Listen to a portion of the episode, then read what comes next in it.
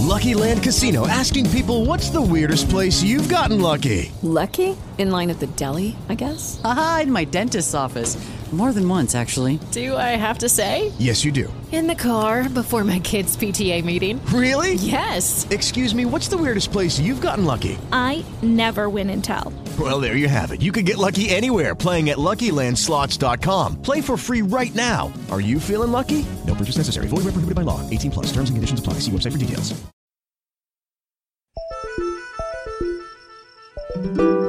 Começa agora o primeiro café. Primeiro café. Primeiro café. Primeiro café. Primeiro café. Primeiro café. Primeiro café com Lucas Juan. Fala pessoal, muito bom dia. Hoje é terça-feira, dia 8 de fevereiro de 2022. Essa é a edição de número 265 do Primeiro Café, ao vivo de segunda a sexta, 8 horas da manhã no site primeiro.café barra no ar ou 9 horas da manhã disponível em todas as plataformas de podcast mesmo depois de ter ignorado a ordem do ministro do STF, Alexandre de Moraes, para depor naquele inquérito da PF que estava investigando o vazamento de dados sigilosos do TSE, o Bolsonaro recebeu ontem o ministro no gabinete dele, no gabinete do Bolsonaro, para receber um convitezinho ali para a posse do Edson Fachin no TSE. O encontro foi protocolar e frio, segundo assessores da presidência, e durou menos de 10 minutos. Essa reunião, na verdade, ela não deveria nem ter acontecido, né? O Bolsonaro que em setembro passado gritou lá na Avenida Paulista, naquela marcha golpista, que não ia cumprir nenhuma ordem do Moraes, cumpriu a palavra e ficou tudo por isso mesmo. Pode até parecer inacreditável, mas foi exatamente isso que aconteceu depois de o presidente descumprir uma ordem judicial. Um grande nada. Dias depois, Bolsonaro recebe no seu gabinete a visita dos dois ministros, de cabeça baixa, totalmente desmoralizados. O STF, que ao que parece foi cúmplice do golpe contra Dilma, cúmplice da fraude eleitoral em 2018 e cúmplice ao manter um presidente criminoso na presidência, agora pode incluir no seu currículo, além de acovardado, também humilhado. E agora já é tarde demais para voltar atrás, né, gente? Vocês já imaginaram se neste momento a elite, o poder brasileiro resolve tirar o Bolsonaro da presidência e, consequentemente, da eleição? Já imaginaram o fuzuê que o gado vai fazer? Pois é, perderam o time. Foram cúmplices de toda essa tragédia que está acontecendo no Brasil e saem disso completamente humilhados, né? Ainda estamos vivendo os reflexos do grande acordo nacional, lembra? Não lembra? Tá aqui, ó. Um grande acordo Com o Supremo, com tudo. Né? É uma vergonha sem limites para a justiça brasileira, né, gente? Será que isso é reflexo de colocar gente que não era assim tão preparada para ser ministro? O Xandão, quem colocou lá foi o Temer, vocês lembram muito bem disso, né? Agora, eu acho muito natural que numa democracia surjam essas anomalias, como protofascistas como o Bolsonaro e o bolsonarismo. O que não é normal é que as instituições de um país deixem que essas anomalias cometam os crimes que queiram, né, cheguem ao poder e continuem no poder e fica tudo por isso mesmo. Enfim, acordei hoje de pá virada com o STF, porque a reuniãozinha ontem do Alexandre de Moraes e do Edson Fachin com o Bolsonaro foi humilhante. Humilhante para o STF, para a justiça brasileira. E nessa Parabéns, Bolsonaro. Você saiu ganhando. Hoje, depois das notícias, tem a estreia da Filosofia ao Vivo com a filósofa portuguesa Joana Rita Souza. O que, que é uma pergunta? Assim, essa pergunta sobre pergunta parece bem pouco filosófica, né? Ainda assim, a Joana nos convida. Já pensou no que, que é uma pergunta? Já pensou na forma como você usa as perguntas? Pergunta porque quer saber ou pergunta para confirmar as suas ideias? A Joana Rita Souza, daqui a pouco, no segundo tempo do primeiro café, estreia o Filosofia ao Vivo para filosofar com a gente aqui de manhã cedo no nosso podcast. Você pode saber mais sobre o nosso projeto no nosso site, que é o primeiro ponto café, e pode apoiar a nossa iniciativa no apoia.se barra primeiro café. Bom dia, comunidade.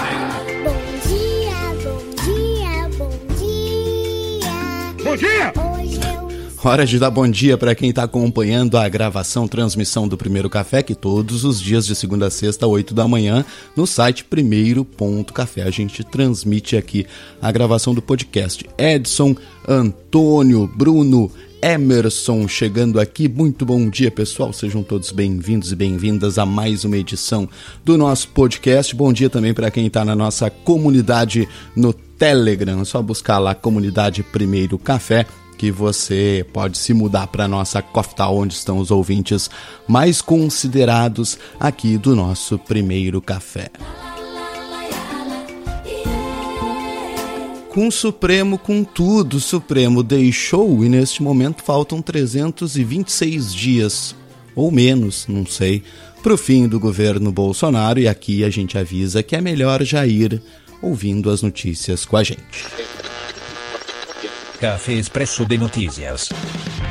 Os ministros Marcelo Queiroga e Damares Alves foram convocados pelo Senado para dar explicações sobre notas técnicas dos seus ministérios.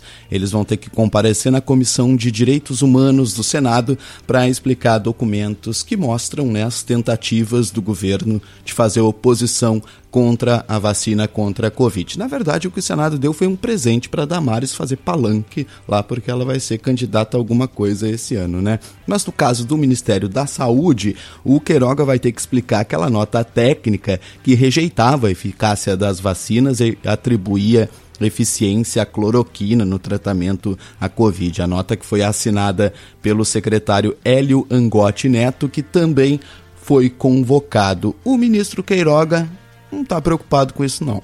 Passão zero com essas convocações e estou à disposição da sociedade brasileira, das suas instituições, dos três poderes.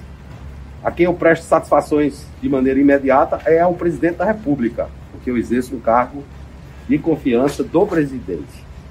E tenho um contato com ele diariamente sobre a evolução da pandemia procuramos colocar em prática as políticas públicas de saúde do interesse da população brasileira. E é uma oportunidade para desfazer todas essas narrativas mentirosas que têm acontecido de forma reiterada.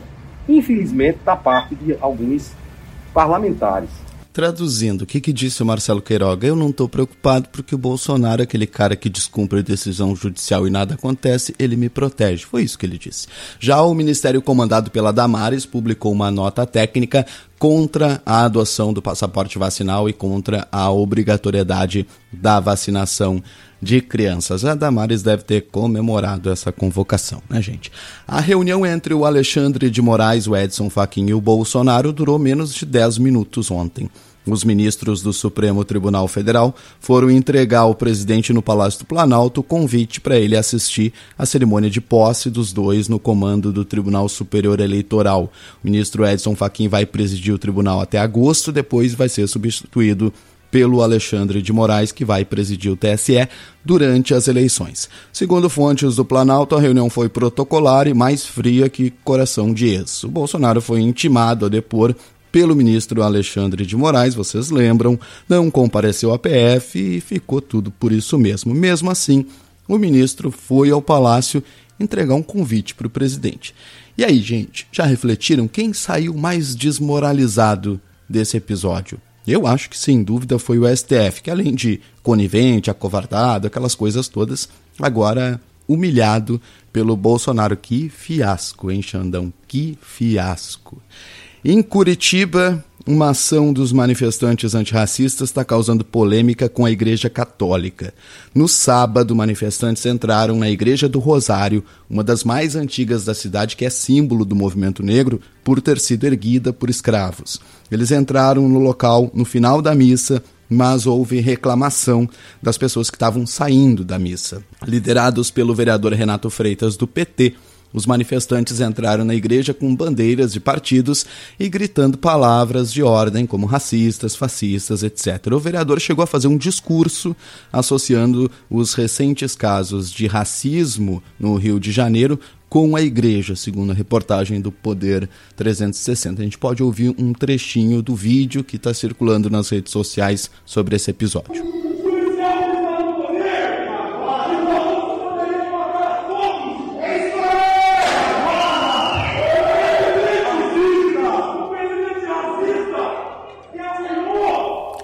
É, peço desculpa a vocês que não dá para ouvir, entender né, o que ele fala por causa da acústica da igreja. Vocês sabem que a acústica de igreja em geral é uma porcaria, né? Inclusive eu suspeito que é por isso que as pessoas fazem tanta bobagem em nome de Deus, porque elas vão na missa, no culto e não entendem o que, que o padre, o pastor está falando por causa da acústica. Mas enfim. Na hora, umas pessoas ali pediram que eles se retirassem, mas isso não aconteceu. A igreja divulgou uma nota oficial chamando o ato de invasivo e de desrespeitoso. O Renato Freitas diz que o ato foi pacífico e que eles entraram na igreja depois da missa. Até o Bolsonaro já comentou, comentou o caso nas redes sociais, chamando os manifestantes de marginais. Na Câmara de Vereadores de Curitiba, a direita já está pedindo de novo a cassação do vereador. Ele é alvo frequente dos bolsonaristas. Em outubro do ano passado, por exemplo, ele teve um processo arquivado quando era acusado de quebra de decoro, porque o perfil dele comentou no chat da transmissão ao vivo da sessão da Câmara no YouTube, escrevendo lá: essa bancada conservadora dos pastores trambiqueiros não estão nem aí para a vida só pensam no seu curral eleitoral bolsonarista, infelizmente. Essa acusação, essa tentativa, processo de cassação foi arquivado. Né? Dessa vez, o vereador do PT conseguiu, foi, na verdade, dar munição para a oposição. Né? A sorte dele é que a gente ficou sabendo ontem que o Bolsonaro, felizmente, não sabe atirar. Né?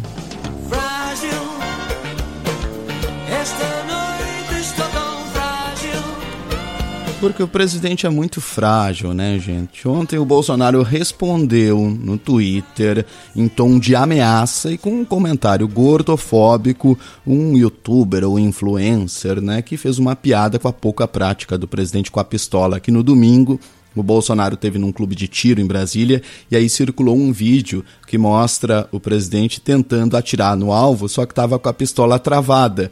Esse vídeo viralizou nas redes sociais porque a pouca prática do Bolsonaro com a arma, que ele tanto defende, acabou sendo ridicularizada por todo mundo. Muitos lembraram, inclusive, que quando o vereador no Rio, o ex-capitão foi assaltado e estava armado. Mesmo assim, perdeu a moto e a arma para o bandido.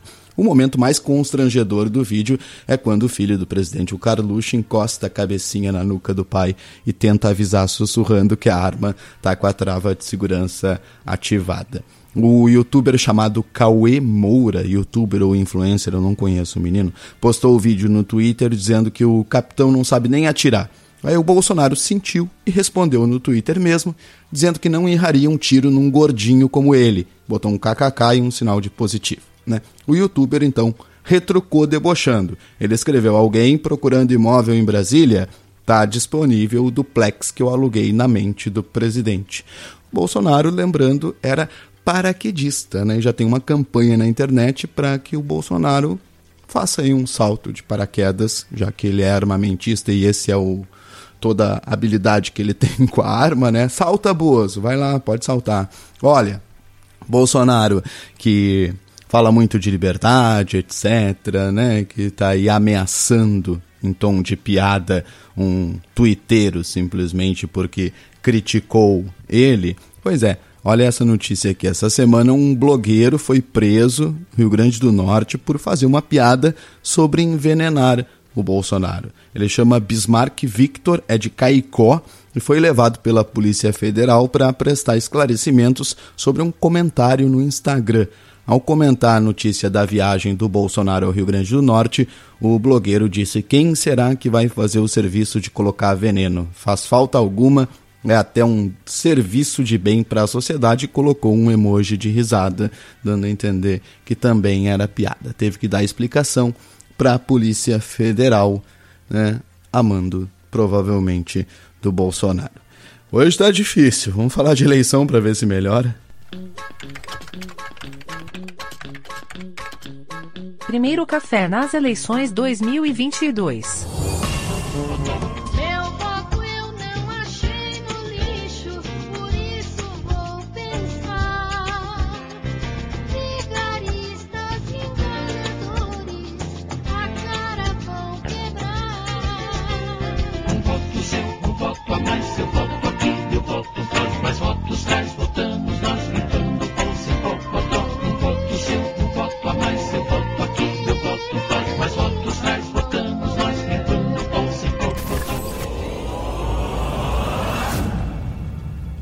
Não melhorou. Bolsonaro diz que pretende gastar 300 mil reais no cartão corporativo em dois dias de viagem para fazer campanha no Nordeste. É hoje e amanhã. Né? O presidente justificou que não pode ir ao Nordeste com dois seguranças, precisa de 50. Hello, it is Ryan, and I was on a flight the other day playing one of my favorite social spin slot games on chumbacasino.com. I looked over the person sitting next to me, and you know what they were doing? They were also playing Chumba Casino. Coincidence? I think not. Everybody's loving having fun with it. Chumba Casino is home to hundreds of casino style games that you can play for free anytime, anywhere even at 30,000 feet. So sign up now at ChumbaCasino.com to claim your free welcome bonus. That's ChumbaCasino.com and live the Chumba life. No purchase necessary. VGW. Void were prohibited by law. See terms and conditions. 18 plus. Judy was boring. Hello. Then Judy discovered ChumbaCasino.com. It's my little escape. Now Judy's the life of the party. Oh, baby, mama's bringing home the bacon. Whoa, take it easy, Judy. The Chumba life is for everybody. So go to ChumbaCasino.com and play over 100 casino-style games. Join today and play for free for your chance to redeem some serious prizes. ChumbaCasino.com. No purchase necessary. Void where prohibited by law. 18 plus terms and conditions apply. See website for details.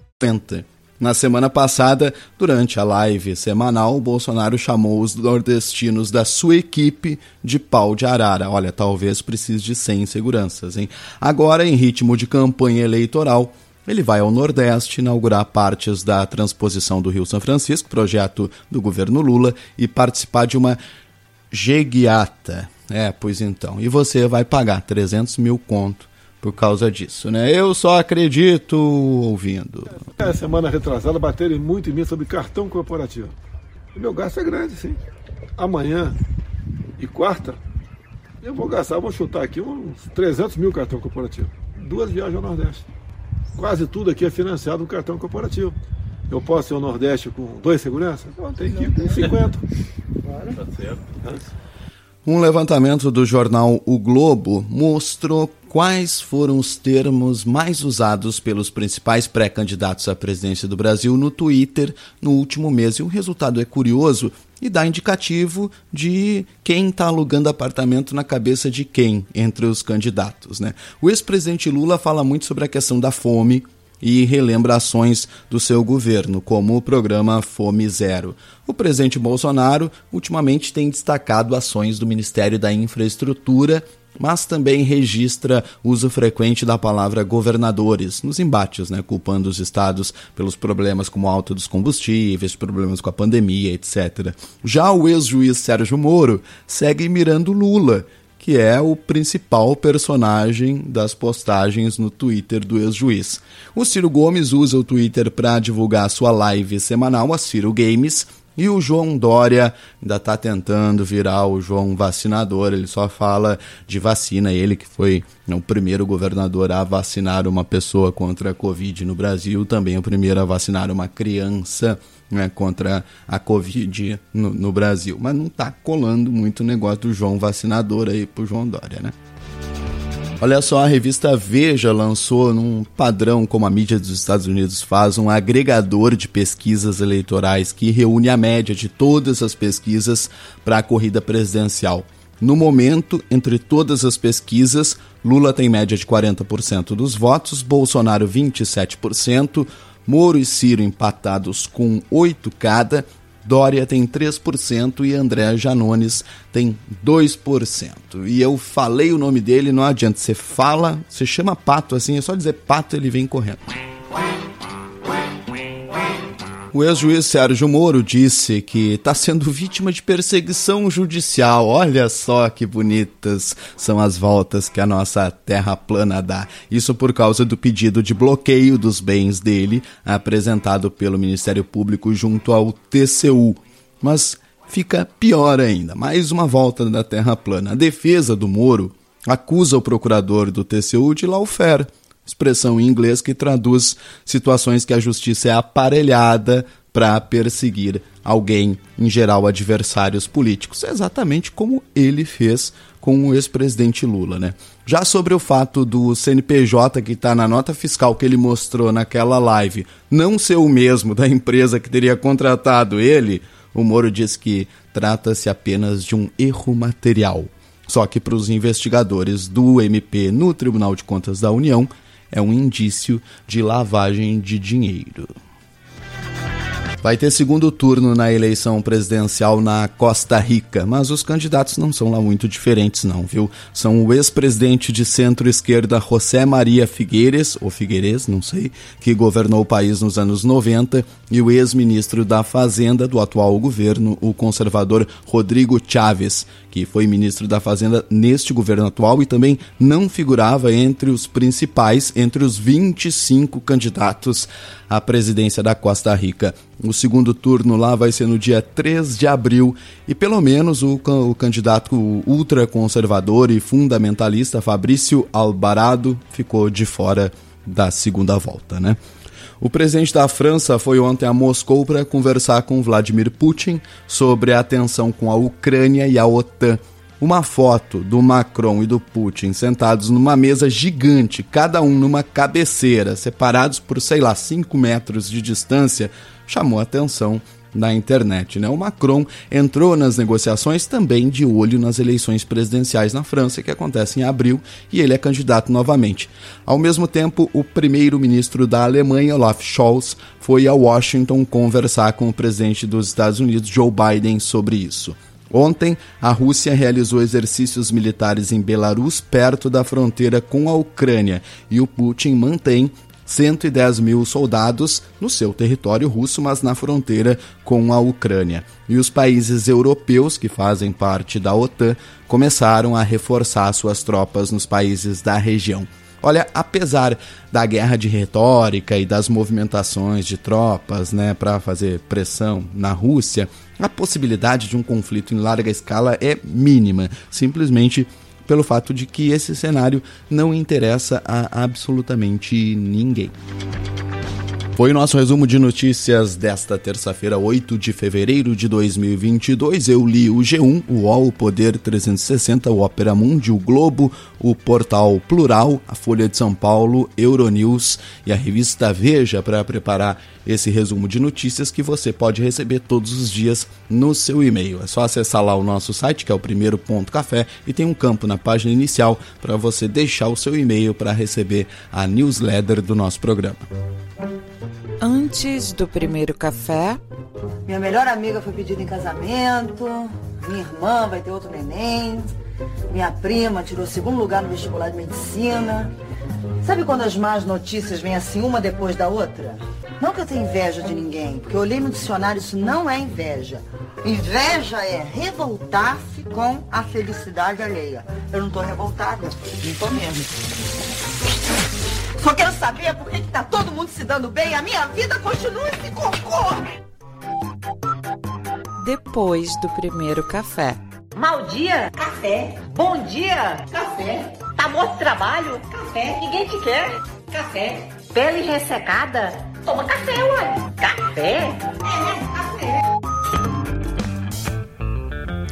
Bom dia para nossa comunidade que está aqui ao vivo nos fazendo companhia. Deixa eu ver quem está aqui. O Tiago Atayata, o Juan Pedro, lá da Argentina, o Emerson também tá aqui. O Emerson perguntando: mas tirar o Bolsonaro pode ser uma esperança em reverter o cenário eleitoral?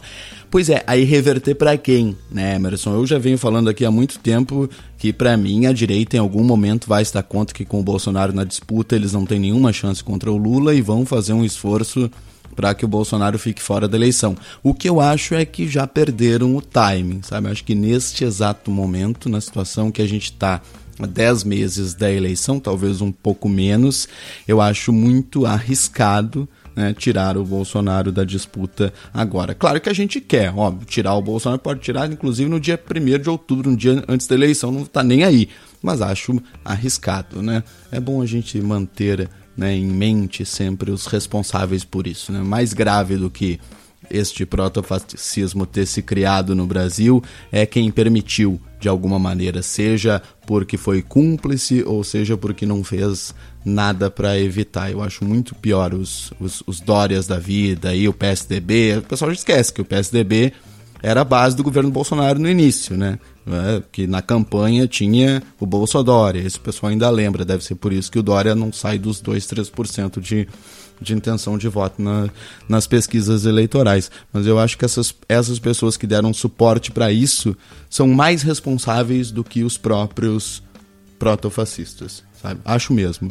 Porque, é, como eu falei lá no início, a gente espera numa democracia que surjam essas anomalias, né? Gente maluca defendendo qualquer bobagem, defendendo coisas absurdas, enfim é, é da democracia. Como diz o Ciro Gomes, democracia é uma delícia, mas acontecem essas coisas. O problema é deixar que se crie, né? Deixar que personagens assim, né, criminosos, para dizer o mínimo, se criem na política e virem autoridades e viajem representando o nosso país. Ah, eu vou parar de falar, senão vou começar a chorar. Bom dia para os nossos amigos que estão lá no nosso Telegram: Maria Clara, Carol, Manu, Tati, Lielson, para você entrar na nossa comunidade, você digita t.me barra Primeiro Café no ar ou busca lá Comunidade Primeiro Café. Os ouvintes mais chegados aqui do nosso podcast estão lá na Coftal. A gente passa o dia inteiro comentando as notícias e outras cositas mais, fazendo fofoca que a gente gosta também, né? A gente conhece e se aproxima da nossa comunidade no nosso grupo lá no Telegram. Se hoje eu já acordei de pá virada com o STF, imagina o dia que eles bloquearem o Telegram. Né, que é o nosso canal de interação aqui com a nossa comunidade. Prepara! Prepara. E aí vai ter aquela versão Lucas mandando os ministros pro palavrão, lembra, né? Talvez aconteça isso de novo. Olha só, gente, muito obrigado aos apoiadores e apoiadoras do nosso projeto. O Juan Pedro Bataglino, lá da Argentina, muito obrigado. A Flávia Salama, o Antônio Salimem. O Primeiro Café é um projeto independente. A gente tenta andar aqui com as nossas próprias pernas, né? Não temos ajuda de ninguém para manter o projeto no ar e a sua contribuição é muito, muito importante. Eu tenho ouvido mais podcasts, né? E às vezes eu estou ouvindo os da Globo, sei lá, alguns de jornal. E no final a pessoa diz assim: Este podcast teve produção de Fulano Beltrano e Ciclano, edição, Fulano Beltrano e Ciclano, gravação, não sei, né? Cafézinho. Tipo, são 10 pessoas para fazer um podcast. Aqui, tirando as nossas colunistas, né? Que elas têm a prioridade é, nas suas colunas e produzem com toda a liberdade, sozinhas e sozinhos também. O resto, gente, assim, se eu for fazer esse expediente no final, vai ser edição, Lucas, produção, Lucas, texto. Lu... Então, é sozinha aqui mesmo, é difícil, mas a gente gosta de estar aqui conversando com a nossa comunidade e quer continuar nesse ano eleitoral, sabe? Nós temos uma visão aqui progressista do mundo, principalmente anti isso que está aí no Brasil e a gente faz questão aqui de observar né, o que está acontecendo no nosso país com a nossa visão, sem muito filtro também, porque a gente faz questão de ser honesto com os nossos ouvintes. Eles têm que saber o que, que a gente pensa a respeito do mundo. E isso nos traz uma dificuldade, né? Empresa nenhuma quer patrocinar projeto posicionado. Então, se você puder nos patrocinar, virar nosso mecenas, acesse o apoia.se barra Primeiro Café, que é o nosso financiamento coletivo recorrente lá no Apoia-se. Você pode ajudar a servir o nosso primeiro café. Quem aqui já foi a Dubai? Somos um projeto independente. A minha vida aqui é uma desgraça. Contamos com a ajuda da nossa comunidade. Coloque dinheiro no bolso do povo pobre. Colabore com o nosso financiamento coletivo recorrente. Isso dá bilhão? Não. Acesse apoia-se barra Primeiro Café e faça a sua contribuição. Quando a gente atingir a meta, nós dobramos a meta. Antes do primeiro café. Bom dia, Pedrinho! Vai tomar no c... ah! Bom dia, vó! Vai tomar no c... filha da p... Bom dia, vó! Vai tomar no filha da p... Bom dia, vó! Vai tomar no c... Bom dia, vó! Vai tomar no c... Tamo Não junto. dá nada aqui não, filha da c... Valeu. A casa do cara. Nós não temos que eu... Depois do primeiro café.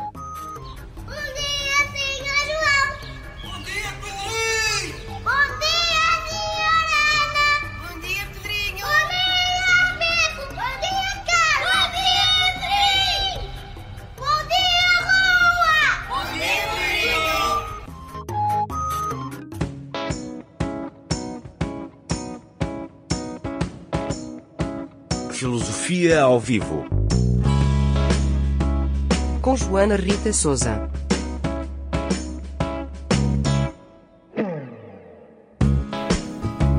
Olha que legal, agora no primeiro café, uma vez por mês, às terças-feiras, nós vamos filosofar com a Joana Rita Souza, a filósofa portuguesa, estrategista digital, a Joana do Twitter, que todo mundo conhece aqui em Portugal e que agora vai conversar com a gente aqui no primeiro café. No Filosofia ao Vivo. Joana Rita Souza, bom dia, agora oficialmente bem-vinda ao primeiro café. Bom dia, Lucas, e também queria cumprimentar o outro Lucas e aqueles Lucas todos que fazem parte do povo, fazem parte da equipa técnica. O editor, Ah, o produtor, o- exato, exato. tá. aí fora. Eles E, estão eh, mandando oi. muito, muito bom dia a toda a nossa comunidade e obrigada pela, por esta oportunidade de trazer a filosofia ao vivo para o primeiro café. Eu acho que filosofia e café são duas coisas que eh, vão muito bem, fazem um belo de um match. Se isto fosse o Tinder, dava para fazer aqui um, um swipe right. Eh, e hoje trago um tema que parece um bocadinho óbvio, mas, hum, mas a filosofia trata um pouco de coisas óbvias, trata de nos uh, convocar, nos convidar para olhar, para sentir, para escutar coisas que às vezes são, são muito óbvias, são muito do nosso dia a dia.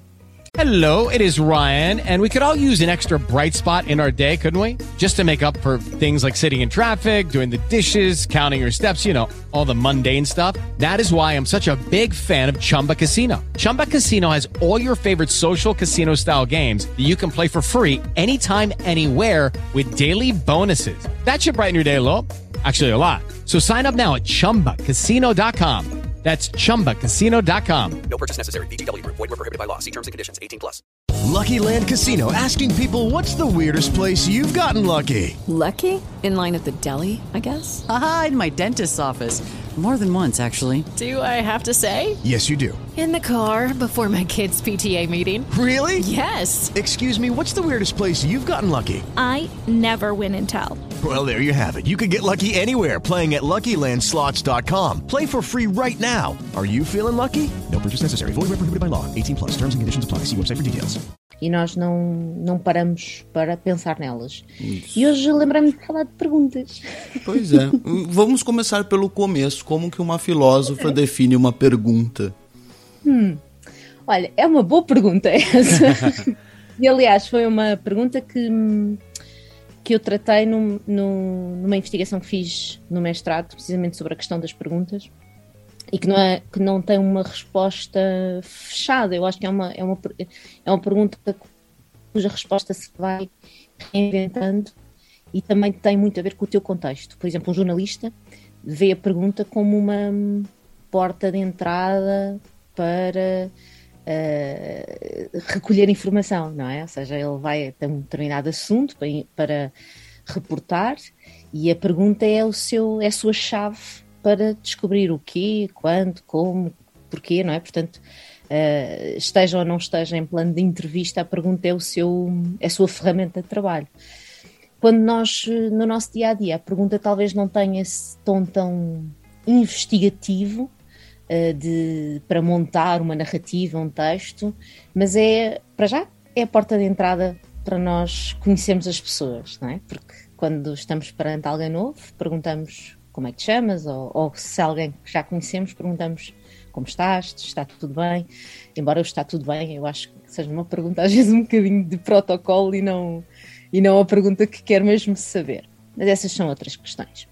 Eh, portanto, a pergunta tem vários tons, não é? Tem várias, hum, várias, consoante o seu contexto, ela, ela serve, tem a sua utilidade hum, definida. A questão é que nem sempre nós sabemos porque é que perguntamos.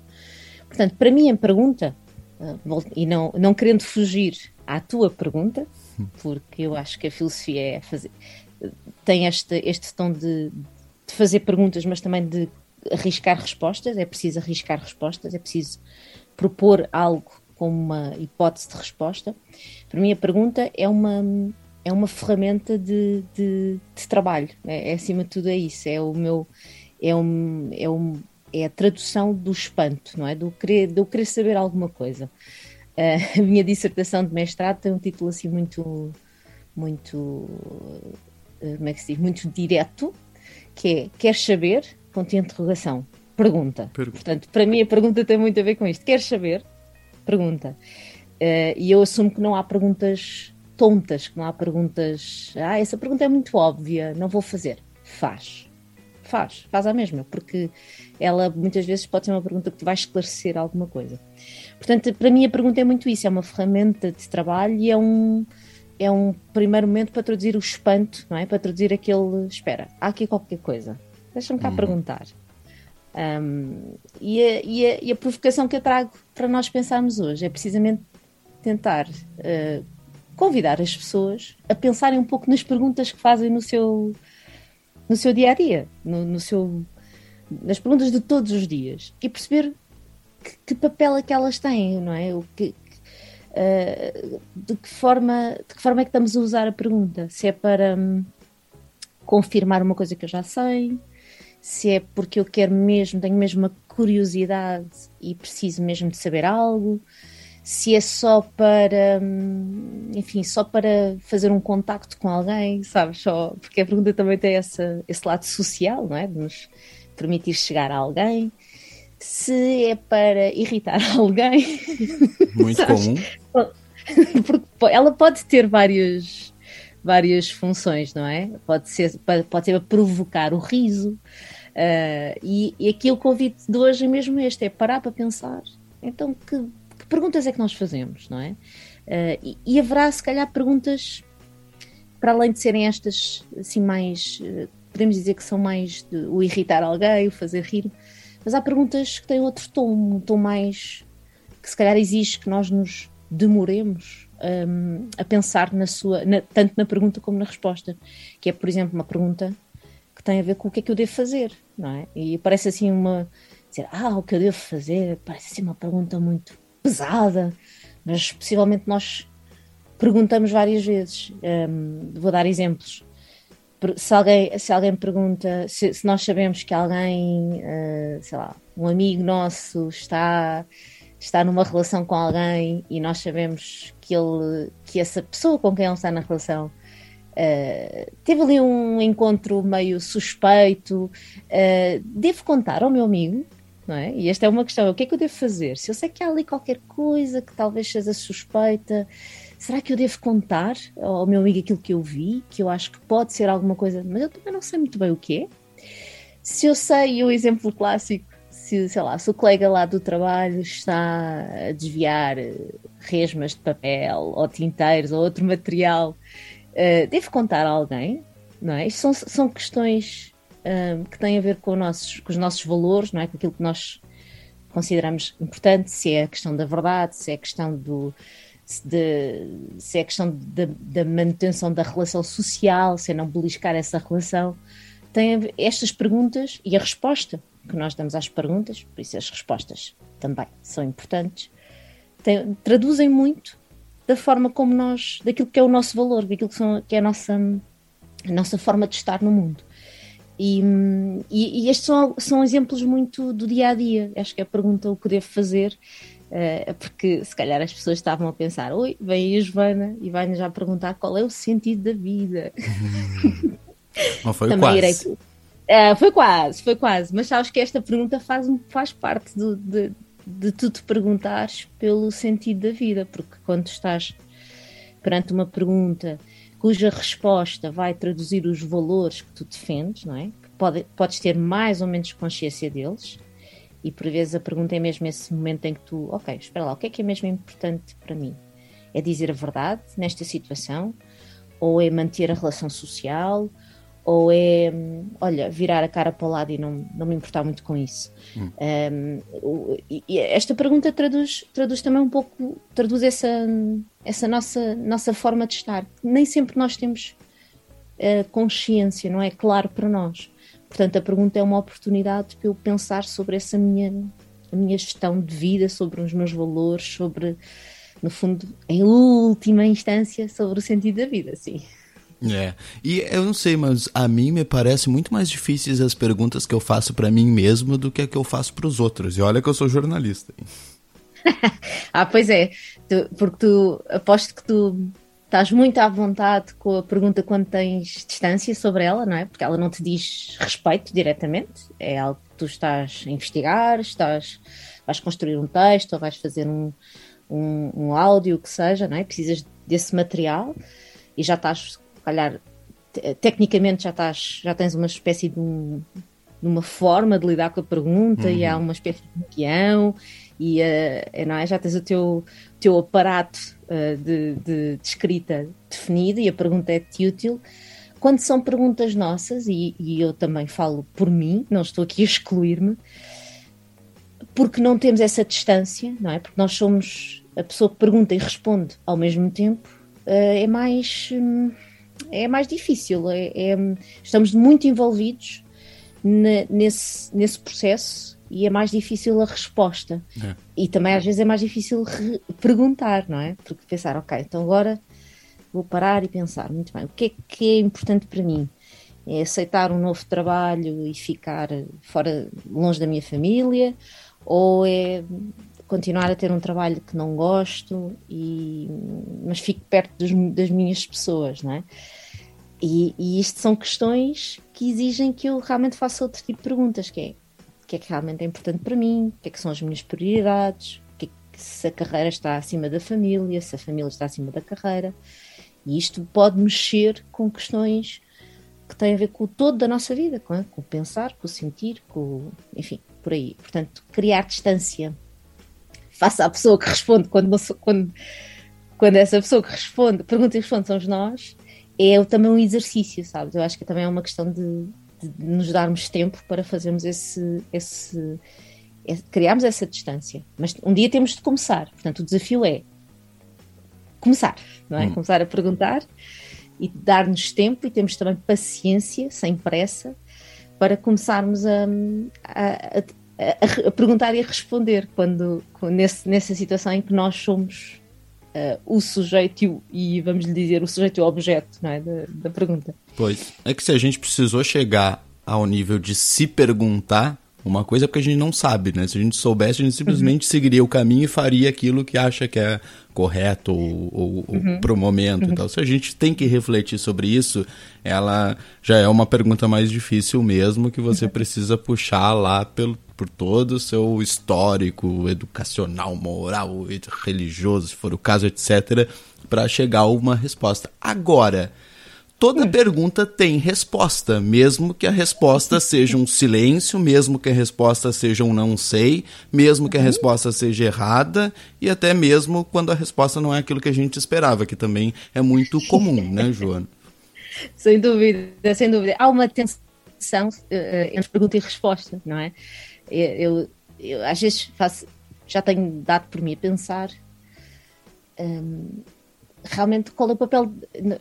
E em filosofia fala-se muito da pergunta, mas a resposta tem um papel fundamental também, porque nós não perguntamos só para atirar palavras pela boca fora, não é? Nós perguntamos realmente porque há, um, há, um, há algo que se procura, há uma tensão, há uma, uma, até uma espécie de. Às vezes, esta palavra não é muito positiva, mas há uma espécie de obsessão pela resposta. Nós queremos uma resposta.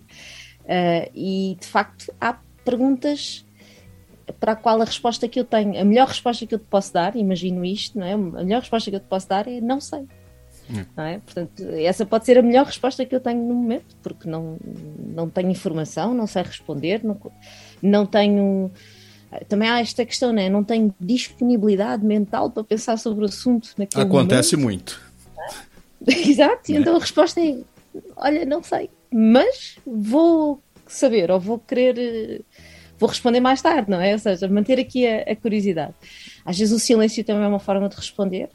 Um, e há respostas que são, são, são provisórias. Um, para além da própria pergunta, se puder não ser também uma coisa fechada, no sentido de que eu posso trabalhar a pergunta, esclarecê-la, torná-la mais clara. A própria resposta é também um processo, não é? Não é uma coisa que fica fechada. Até nós vemos, nós nos últimos dois anos temos visto este, este, este processo a acontecer porque estamos a assistir à ciência a desenvolver-se em direto, não é?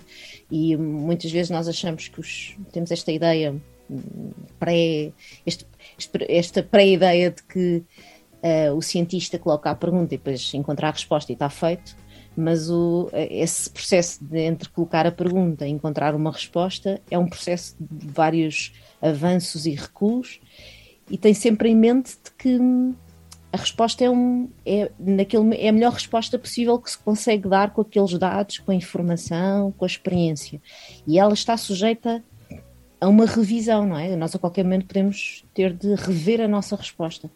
Eu julgo que, por vezes, as pessoas, e eu aqui quando digo as pessoas, incluo-me nesse grupo, não estou a dizer que são os outros, nós, as pessoas, temos, procuramos muito a resposta, sabes? A resposta fechada, única, absoluta sobre aquele assunto, aquela receita que me vai dizer vai ajudar. Eu depois é só misturar com água e já tenho, já está tudo ok, não é? Assim, uma espécie de receita mágica. E não, o processo de pergunta e resposta muitas vezes eh, exige esta disponibilidade para rever, sabes? Para voltar atrás ou para avançar, para voltar. É um processo, não é, não é uma coisa. Não se busca o resultado único, mas procura-se muitas vezes a resposta mais razoável para o momento, uh, mais que, que é melhor que podemos dar no momento, com esta honestidade de que se eu tiver que rever a resposta, olha, irei rever, não é? Sim, sim, você citou a ciência e a base da ciência uhum. é justamente pergunta, né? São as dúvidas Exato. sobre Exato. Né, o nosso mundo, sobre as doenças, no caso da Covid, né? So, sobre, sobre a doença. E muita uhum. gente às vezes eu lembro isso na época de colégio. Tinha colegas que tinham vergonha de fazer perguntas na frente de todo mundo por medo de ser inferiorizado ou de parecer burro, sabe? Uhum. É, e eu sempre fico com uma frase de um locutor antigo de rádio que ele sempre dizia: não existe pergunta que não possa ser feita. Se ela passou na sua cabeça, é uma pergunta que merece ser colocada. Outra coisa é a forma da pergunta, né? No caso de uma entrevista, é, você pode perguntar já de uma forma inquisitória, você pode perguntar de uma forma educada, você pode perguntar de uma forma indireta. Agora, não precisa ter vergonha de fazer pergunta, né, Joana? Olha, de todo, eu, eu defendo muito que não há perguntas tontas, sabes? Uh, às vezes, ah, essa pergunta é tonta, é uma pergunta, é óbvio, ou então a pessoa olha em volta e mais ninguém faz pergunta e pensa assim, ah, isto deve ter sido tão claro que só eu é que não percebi. Portanto, o problema deve estar em mim. E isso, a, isso por vezes, olha, isso acontece tanto com criança como com adulto, porque eu, eu faço oficinas de filosofia com todas as idades. Hum. Ainda não há muito tempo aconteceu numa, com adultos. Eu dei um exercício e disse: vamos fazer isto desta maneira, dei-lhe os passos e depois perguntei. Um, alguém tem alguma dúvida sobre o que vamos fazer, portanto, abri o espaço para as pessoas poderem. Porque, repare, eu tento falar de uma maneira clara, mas assumo que possa não ter sido claro. E dividi as pessoas em grupos, e quando comecei a visitar os grupos, um, a, primeira, a primeira intervenção que tive foi: Ah, sabe, é que eu não percebi o que, é era para fazer. E eu, então, mas porquê que não perguntou? Ah, não ia estar a perguntar. Repara, uh, uh, há este, há este receio de, de se parecer, parecer, parecer que deveria ter percebido, mas não percebi. E esse é um primeiro, olha, é um primeiro passo para, para nós começarmos a comunicar de forma muito pouco clara, não é? Que é, é, eu de facto faço um esforço para ser clara, mas assumo que posso não estar a ser, então dou uma oportunidade às pessoas para elas pronunciarem dizerem: Olha, percebi, não percebi, pode esclarecer. E mesmo assim, quando há esse espaço e as pessoas tem algum alguma, como estavas a dizer, tem aquele receio de parecer um pouco ridículo, se calhar deviam ter percebido. ninguém devia ter percebido nada à partida. As pessoas podem, podem distrair-se, podem olhar para o lado, podem estar a, de repentamente navega para outra coisa. Nada, nunca deixar uma pergunta por fazer. Essa é sempre a minha, a minha, eh, o meu pedido, o meu convite às pessoas. Não deixem uma pergunta por fazer. Ah, mas eu devia ter percebido. Não interessa. Se tem dúvidas, coloque a pergunta. Uh, porque por vezes acontece que na mesma sala, imaginando, no mesmo espaço, há outra pessoa que também está a pensar o mesmo. Quase Também sempre, está né? que não percebeu o mesmo, mas não vai dizer nada, É. porque ninguém teve aquela coragem de pôr o dedo no ar e dizer: Olha, Joana, desculpa, não compreendi o que disseste, podes repetir, ou podes só explicar melhor esta parte, não é? E, e, e quando eu digo pergunta de um, às vezes é pergunta de várias pessoas, não é? Mas há de facto aqui uma, uma espécie de, vou-lhe chamar uma espécie de coragem, não é? Em levantar o braço e dizer: Olha, eu não percebi. eu preciso de esclarecer este ponto. Uh, e esse é, um, é, é, é uma espécie de. É uma, há aqui um, uma, uma certa coragem e há aqui também, de certa forma, uma, uma responsabilidade para com o grupo, que é pensar assim: olha, ok, ninguém está a perguntar, mas isto pareceu-me mesmo muito pouco claro, eu não percebi nada disto. Deixa-me cá intervir, não é? Uh, e muitas vezes estamos a ajudar outras pessoas no grupo que, que não têm essa, essa, essa iniciativa de pôr o braço no ar e fazer uma pergunta. Portanto, nunca deixar uma pergunta por fazer. Isto é a minha, é, digamos, é uma máxima, não é? Uma espécie de mandamentos da, da Joana Rita. Não deixar uma pergunta por fazer. Sempre. O Vitor está dizendo que ele pesquisa área de recuperação de informação da computação e que nessa área a pergunta é sempre representada como uma necessidade de informação. Ele escreve aqui. Daí tem dois pontos importantes a considerar. O primeiro, Ok. que relevância é prerrogativa de usuário, ou seja, não importa a resposta certa, mas a resposta esperada por quem pergunta. E em segundo lugar, que toda necessidade de informação é dependente do contexto, ou seja, a pergunta depende de quem, onde, de quando, etc. É se está perguntando. Que massa. Sem dúvida, sem dúvida, muito bem sublinhado. Esta questão do contexto, de, de- de- a forma como perguntamos e a profundidade que a, que a resposta também vai ter ou não, não é? Eh, tem muito a ver com o contexto em que se faz. E, e quando se trabalha em, em como o Vitor trabalha, hum, para mim o Vitor fará magia, não é? Porque ele trabalha em coisas que eu nunca, que eu não, que eu nem sonho como é, como é que se faz. Um, é, a, o- a pergunta que se faz não é pensar no como é que o utilizador, como é que o usuário vai, vai, vai navegar, que tipo de perguntas é que passam pela cabeça dele, que tipo de perguntas é que e tipo de respostas é que ele pretende, não é? Isso é fundamental. Portanto, o trabalho da pergunta está,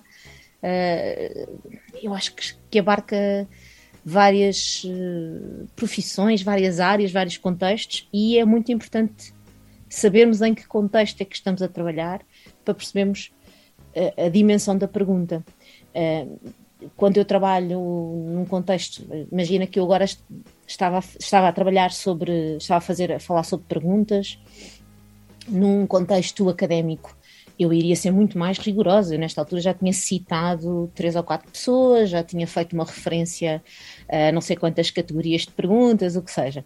Mas é- é- não, o meu contexto não é esse. E o meu contexto é o de, de, neste sentido da filosofia ao viver, de provocar as pessoas, alertá-las para a importância da pergunta. Portanto, a minha, a minha forma de perguntar e também de responder é, não é academicamente rigorosa, mas é, hum, é no sentido mais de, um- de uma provocação para, para as pessoas mudarem o seu olhar perante, perante a pergunta. Portanto, eh, o contexto é fundamental e determina muito a maneira como perguntamos e também a resposta que se vai dar, não é?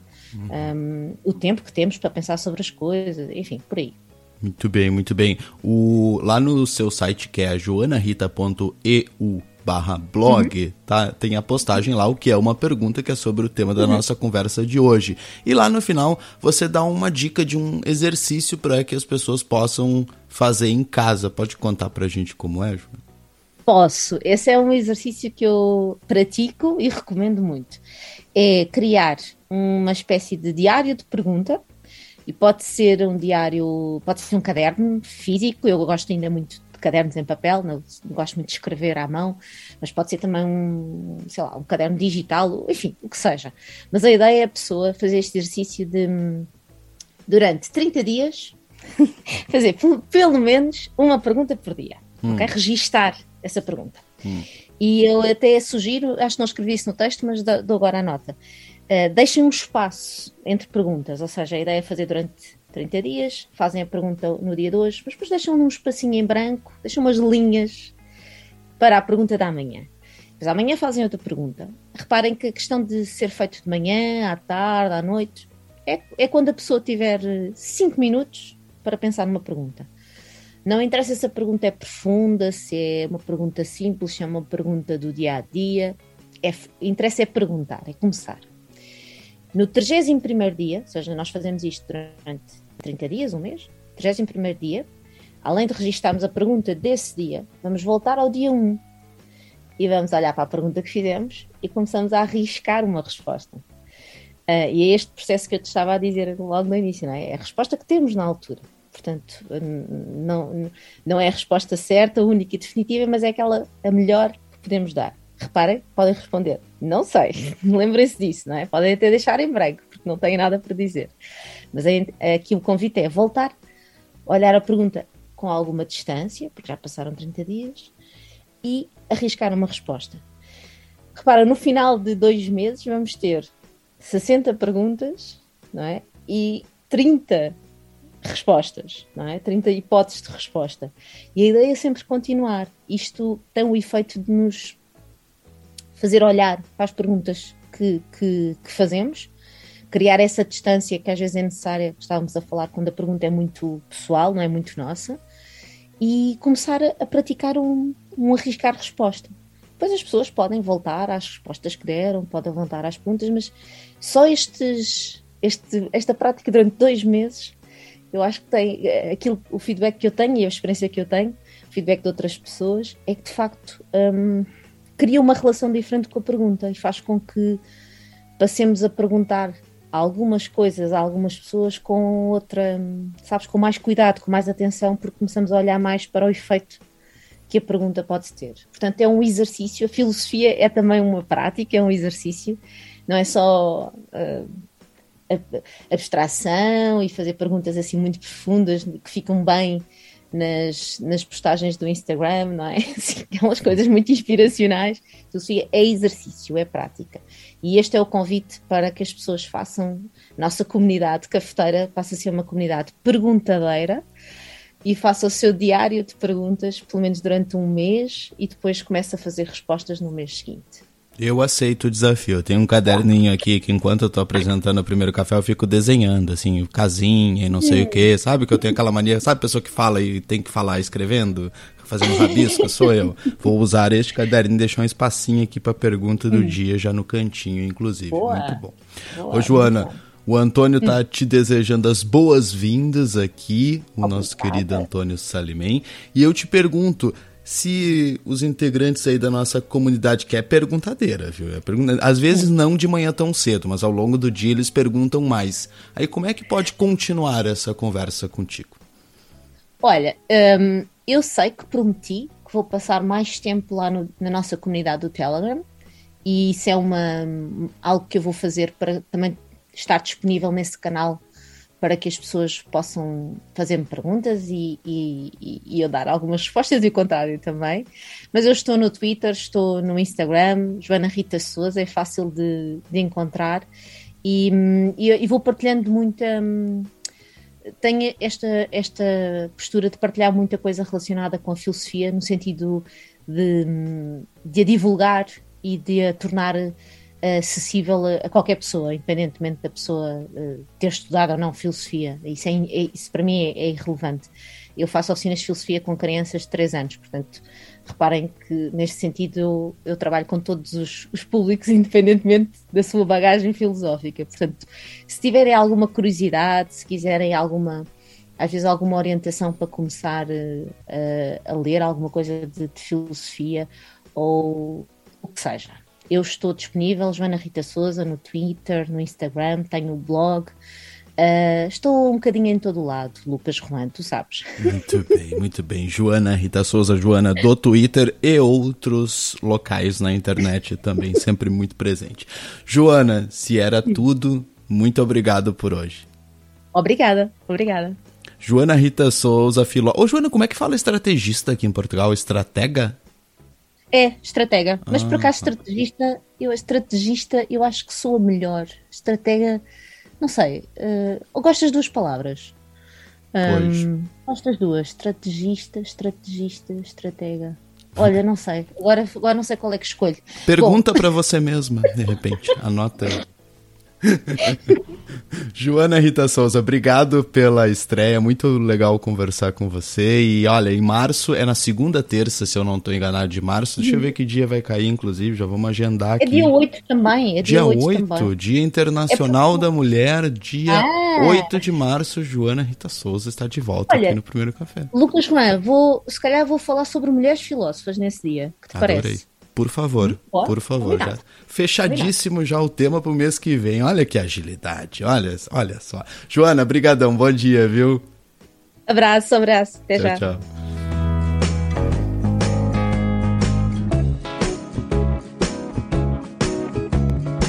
Antes de terminar. É hora da borra.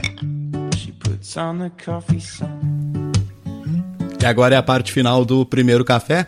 A banda Contra Cultura apresenta um tema que eu localizei na internet nessas buscas malucas que eu faço por bobagem para mostrar para vocês, que tem tudo a ver com o tema político da primeira parte do programa de hoje. A música chama Com Supremo, com Tudo, uma música do Lucas Xavier, tinha que ser Lucas, né? Do estúdio Biombo, que eles definem como feita pensando na fodelância da política nacional. Ouve aí, galera. Eu quero te pegar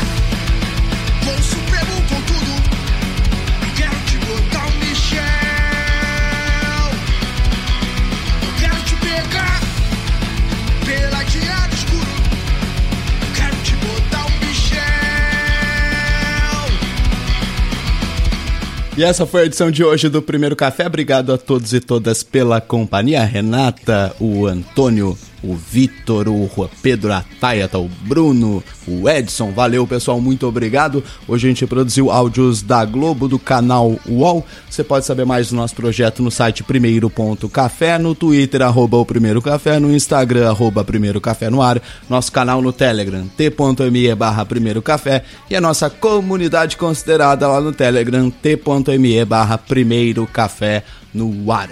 Bom dia a todos e todas e até amanhã. Tchau, tchau.